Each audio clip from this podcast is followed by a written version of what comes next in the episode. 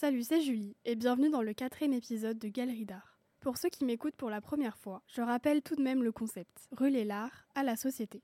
Aujourd'hui, je vous propose de parler de la musique. Alors voyageons sans attendre dans le monde de l'art musical.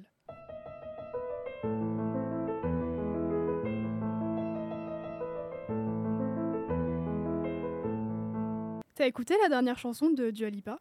Euh, laquelle? Houdini, c'est sorti début novembre là. Ah bah oui, bien sûr, je la mets même en fond quand je révise. Sérieux? Mais comment tu fais pour réviser en écoutant de la musique? Perso, ça me déconcentre plus qu'autre chose. Bah écoute, euh, je suis habituée en vrai, ça me motive à tout finir. Bah purée. Enfin, ouais, à la limite, je peux mettre les musiques de relaxation qu'on trouve sur YouTube là, mais enfin, à la limite quoi. Ah ouais, non, ça par contre, ça me donne plus envie de mourir que de réviser en fait. Mais tu trouves pas ça fou que la musique puisse nous aider à réviser aujourd'hui? Genre de base, ça servait à nous divertir quoi. Et on a complètement inversé la tendance. Ouais, j'avoue. Et encore, il y a tellement de choses qu'on ne sait pas sur la musique. Alors pour commencer, laisse-moi te raconter l'histoire de l'art musical.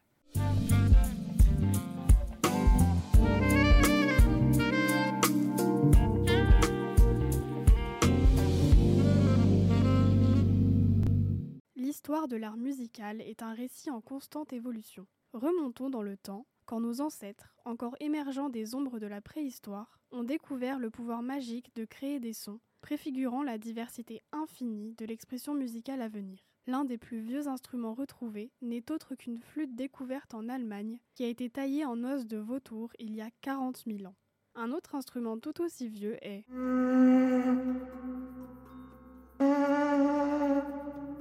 la conque que vous venez d'entendre, un coquillage taillé vieux de 18 000 ans, découvert en 1931 dans la grotte pyrénéenne de Marsoulas. C'est quand même impressionnant de se dire qu'il existait déjà des formes de musique à cette époque-là.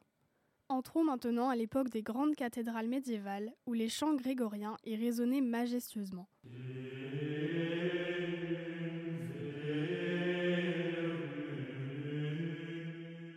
La Renaissance, quant à elle, était une époque d'intrigue et de passion musicale. Imaginez-vous au cœur d'une cour royale où des musiciens talentueux captivent l'audience avec des mélodies exquises.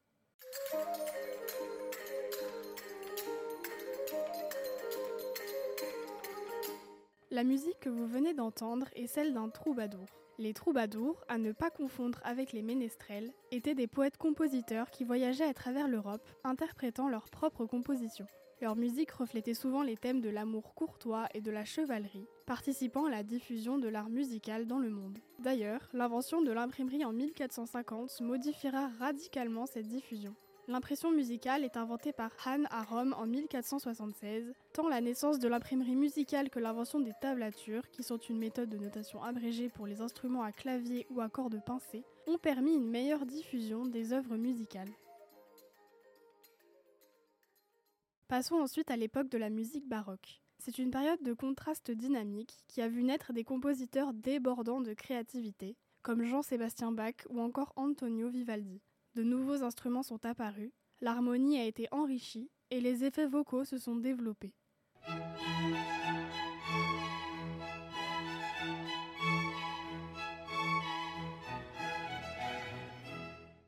La période classique est arrivée, où Mozart et Beethoven ont défié les limites de l'orchestration. Et comment ne pas mentionner l'hymne officiel de l'Union européenne, l'Ode à la joie, de Ludwig van Beethoven?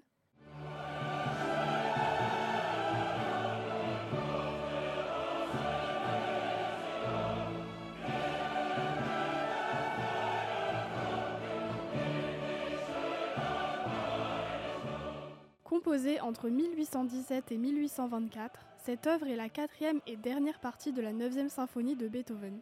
La musique et les paroles ajoutées sont un hymne à la fraternité humaine et à l'idée de l'unité universelle. Elles sont devenues un symbole de paix et d'espoir. Elles marquent aussi en quelque sorte le début du romantisme musical, qui mêlait passion, rébellion et émotion. Puis, à l'aube du XXe siècle, les premiers enregistrements sonores font leur entrée, permettant de capturer l'essence même de la musique.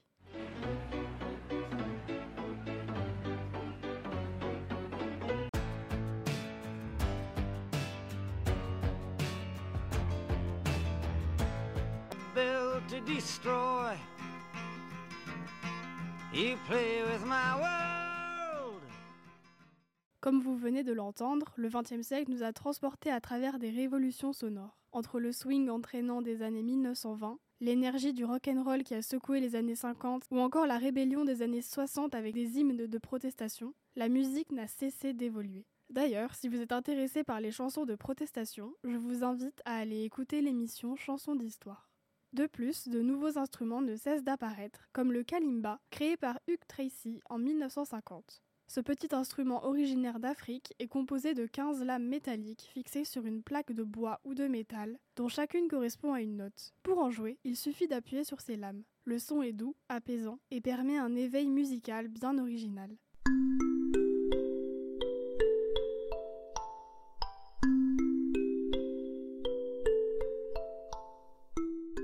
Aujourd'hui, l'histoire musicale continue de s'écrire. Des studios d'enregistrement aux scènes de concerts mondiales, les artistes repoussent sans cesse les frontières, fusionnant les genres, créant de nouvelles harmonies et apportant de la réflexion et de l'émotion à chaque note. La musique est partout. Films, réseaux sociaux, centres commerciaux. Elle donne à chaque situation, chaque endroit, chaque objet une émotion. Et pour aller encore plus loin, pensez-vous qu'il est possible pour des animaux de faire de la musique? Eh bien oui. Il existe un orchestre très spécial où le chef d'orchestre n'a pas de formation musicale, où le plus vieux de ses musiciens mesure 2,13 mètres et où le plus jeune pèse plus d'une tonne. Les membres de cet orchestre ont une chose en commun. Ils jouent et improvisent avec leurs trompes sur des instruments de musique robustes spécialement conçus.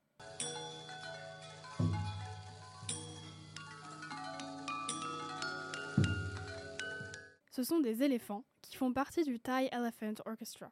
Ils ne comptent actuellement que 14 membres, mais ils font autant de bruit qu'un orchestre symphonique. Ce projet est le fruit de l'imagination de Richard Lahir, un spécialiste des éléphants, et Dave Soldier. Ils ont sorti déjà 3 CD sur le label Mulata Records. Comme quoi, tout est possible avec un peu de volonté.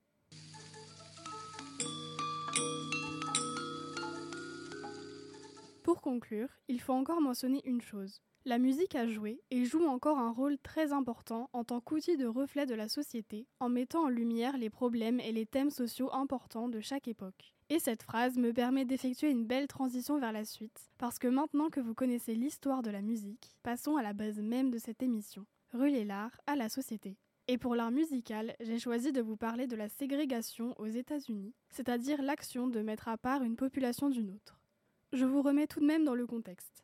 La découverte du Nouveau Monde par Christophe Colomb en 1492 a été l'occasion pour les pays européens d'étendre leur politique coloniale en investissant des terres encore vierges. Mais cela nécessitait de trouver une main-d'œuvre peu coûteuse et plus rentable. C'est pourquoi ils ont commencé à recruter des travailleurs bon marché parmi la population africaine, marquant le début du commerce triangulaire. Et c'est ainsi qu'environ un million d'esclaves ont été déportés contre leur volonté au Nouveau Monde entre 1619 et 1776 afin de travailler dans les plantations. L'esclavage aura de profondes et irréversibles conséquences sur l'histoire de la musique. Tout au long de l'histoire de la ségrégation, la musique a permis aux Noirs d'Amérique de préserver leur unité et leur culture, d'assurer, face à l'esclavage puis à la ségrégation raciale, leur autonomie, et d'affirmer leurs différences et leur fierté. La musique était en quelque sorte un refuge pour eux. Prenons l'exemple des work songs. Les work songs se sont révélés être indispensables pour scander le travail, tenir le coup, rester ensemble dans l'action et permettre à chaque esclave de garder le rythme. I'll be so glad when, when the sun goes down. When the sun goes Comme vous venez de l'entendre, ce sont des chants a cappella qui étaient essentiellement interprétés dans les champs de coton. Un soliste lançait un appel de chant et le reste du groupe répondait en chœur. En 1815, le Congrès de Vienne condamne le traitement des Noirs. Une réelle scission s'opère entre le nord et le sud des États-Unis et la ségrégation se développe dans le sud. C'est le début de la guerre de sécession qui a duré de 1861 jusqu'en 1865 avec la victoire du Nord. Dans le nord des États-Unis, la traite s'est terminée en 1807. Les esclaves étaient autorisés à apprendre l'anglais et à participer aux cérémonies religieuses protestantes où ils apprenaient des chants et des psaumes. Ceux-ci se sont progressivement transformés en chants religieux à connotation africaine et américaine. On a assisté à une évangélisation massive de la population noire et à l'apparition d'églises dites noires. George Lale a été le premier esclave à être autorisé à prêcher et à créer la première église noire d'Amérique.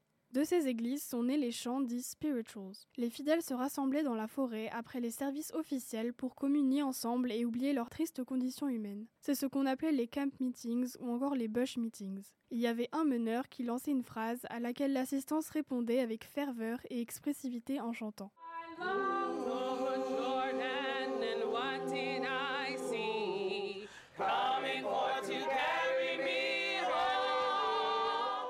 Sud des États-Unis, le nombre d'esclaves était bien plus élevé. Ils étaient strictement contrôlés et excessivement limités. Ils ne recevaient pas d'instruction linguistique et religieuse. Après la guerre d'indépendance, les fidèles ont également commencé à se réunir pour des cérémonies nocturnes où les spirituals étaient chantés. Après la guerre de sécession, l'esclavage est définitivement aboli. 4 millions de Noirs du Sud se retrouvent enfin libres. Pendant une douzaine d'années, on a ce qu'on appelle la période dite de la reconstruction. Et cette période va également se traduire par la création d'un style musical, le gospel. Ce style emprunte ses bases aux spirituals et est propagé par les évangélistes itinérants. C'est l'expression collective et musicale propre à la communauté noire américaine, basée sur un mélange de blues, de jazz, d'improvisation, de rétention africaine avec un message d'espoir. Pour illustrer mes propos, écoutez ce court extrait de How I Got Over de Mahalia Jackson.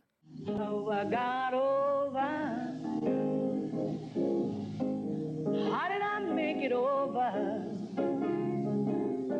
Ce que vous venez d'entendre est un hymne gospel emblématique, connu pour sa performance mémorable lors de la marche sur Washington pour l'emploi et la liberté le 28 août 1963, où Martin Luther King a prononcé son fameux discours I have a dream.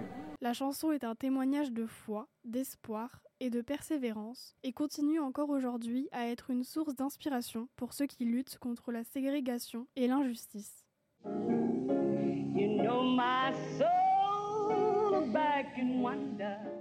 Durant cette période de la ségrégation, il y a une ville qui a marqué la musique aux États-Unis, la Nouvelle-Orléans. Créée en 1718 par les Français et vendue aux USA le 2 mai 1803, c'était une ville de la Louisiane qui abritait beaucoup d'origines. Cependant, la ville était très hiérarchisée. En 1816, les premières lois ségrégationnistes sont votées et appliquées jusqu'en 1894. La plupart de ces lois ont considérablement durci les conditions des populations métisses et noires. Les créoles devaient notamment quitter le centre-ville et rejoindre la population africaine logée dans les quartiers périphériques qui lui étaient attribués. Mais c'est là que se tient le berceau des premières stars du jazz comme Buddy Bolden, King Oliver, Louis Armstrong ou encore Sidney Bechet. Mais ce qui est encore plus étonnant, c'est que le premier disque de jazz a été enregistré par un orchestre blanc le 26 février 1917.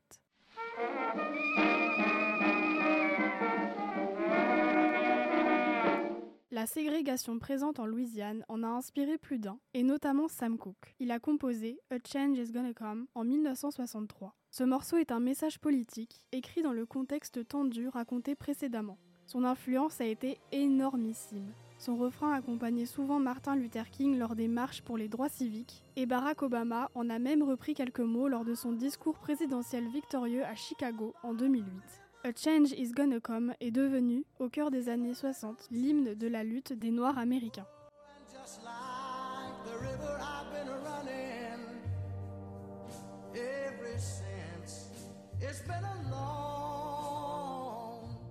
Parlons maintenant d'une star du jazz qui a été marquée par la ségrégation, Miles Davis. Je rappelle que malgré l'abolition de l'esclavage, la ségrégation est restée présente au XXe siècle. La question raciale a alors traversé l'ensemble de la carrière du jazzman trompettiste. Né en 1926 et mort en 1991, Miles s'est toujours situé au croisement des deux cultures. Il refusait d'être considéré uniquement selon la couleur de sa peau. Et ce n'est pas sa couleur qui l'a empêché de collaborer avec de grands musiciens blancs tels que Jill et Bill Evans. En revanche, il est toujours resté lié aux racines de la musique noire, notamment en marquant de son empreinte le hard bop ou encore l'afro-funk. Sa carrière est ainsi définie par un croisement des styles. Il est resté attaché à la musique jazz toute sa vie, mais lui a redonné vie en donnant naissance au cool jazz ou encore au rock jazz.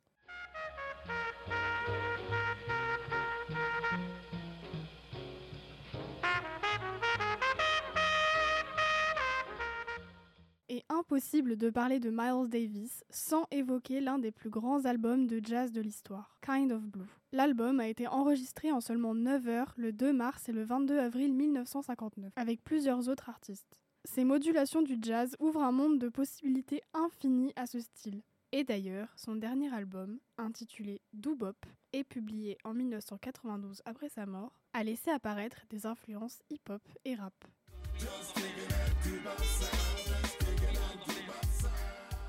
Ainsi, la musique ne serait pas ce qu'elle est sans l'histoire de l'Amérique. Elle est aujourd'hui omniprésente partout dans le monde et continue de porter un message de liberté pour le peuple noir. Il y a beaucoup de styles que je n'ai pas mentionnés explicitement, comme le blues, le RB, le soul, le rock, le funk ou encore le hip-hop, mais tous portent en eux l'empreinte de la ségrégation aux États-Unis et ont permis d'influencer la musique comme on la connaît aujourd'hui. Donnons maintenant la parole au public. Je vous invite donc à écouter la réponse de Cédric Young à la question suivante, que je vous invite d'ailleurs à vous poser aussi. Quelle chanson vous vient à l'esprit lorsque vous pensez à la lutte contre la ségrégation? Expliquez pourquoi cette chanson a une signification particulière pour vous.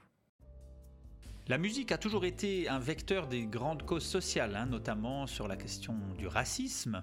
La, mondialisation de la musique fait que les cultures se, se, croisent fortement, et en particulier sur la question raciale, hein, les musiques noires sont très audibles, très populaires depuis des décennies, et le message sur la question des différences reste très présent. Alors bien sûr, le symbole dans les années 60, en plein cœur du mouvement pour les droits civiques aux États-Unis, c'est la chanson de Sam Cooke, A change is gonna come. Un changement va venir. Et on entend là des thèmes comme la fuite, le rejet, la trahison, la ségrégation dans les salles de spectacle, hein, et finalement la lassitude. Je sais pas si je vais tenir encore longtemps, dit une des phrases de cette chanson, mais, mais malgré tout, c'est l'optimisme qui domine dans ce titre. Oui, oui, j'y crois. Et force est de constater que depuis 60 ans, le message musical sur le sujet racial ne s'est pas vraiment adouci et exemple avec deux artistes francophones. Le premier, c'est le rappeur français Kerry James. Son œuvre est marquée par la souffrance noire et on y voit rarement de l'optimisme. Je sais ce que c'est d'être noir depuis l'époque du cartable, dit-il en 2012. Ou bien dans un autre titre, je raconte que les Antilles sont pillées par la métropole, que mon Africa est bien trop forte et que la flicaille est souvent négrophobe. Un deuxième artiste, c'est Tikenja Fakoli, ce reggaeman ivoirien, qui disait dans ses toutes premières chansons Dieu a dit un monde, un peuple, mais ce que je vois, ce sont des noirs et des blancs qui se battent tous les jours. Et en 2022, il chantait encore J'ai vécu trop longtemps, mais j'entends dehors le son de mon peuple qui se bat. Alors oui, les musiciens peuvent continuer à exprimer le besoin de l'humanité de se rapprocher au lieu de s'éloigner. Dans un 21e siècle qui durcit les relations entre les peuples, la musique continue d'être un vecteur d'expression de la souffrance de chaque groupe et je crois que malheureusement ça durera encore longtemps.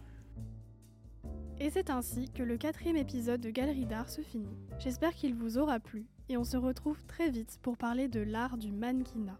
Je ne vous en dis pas plus et on se retrouve le mois prochain. Merci pour votre écoute.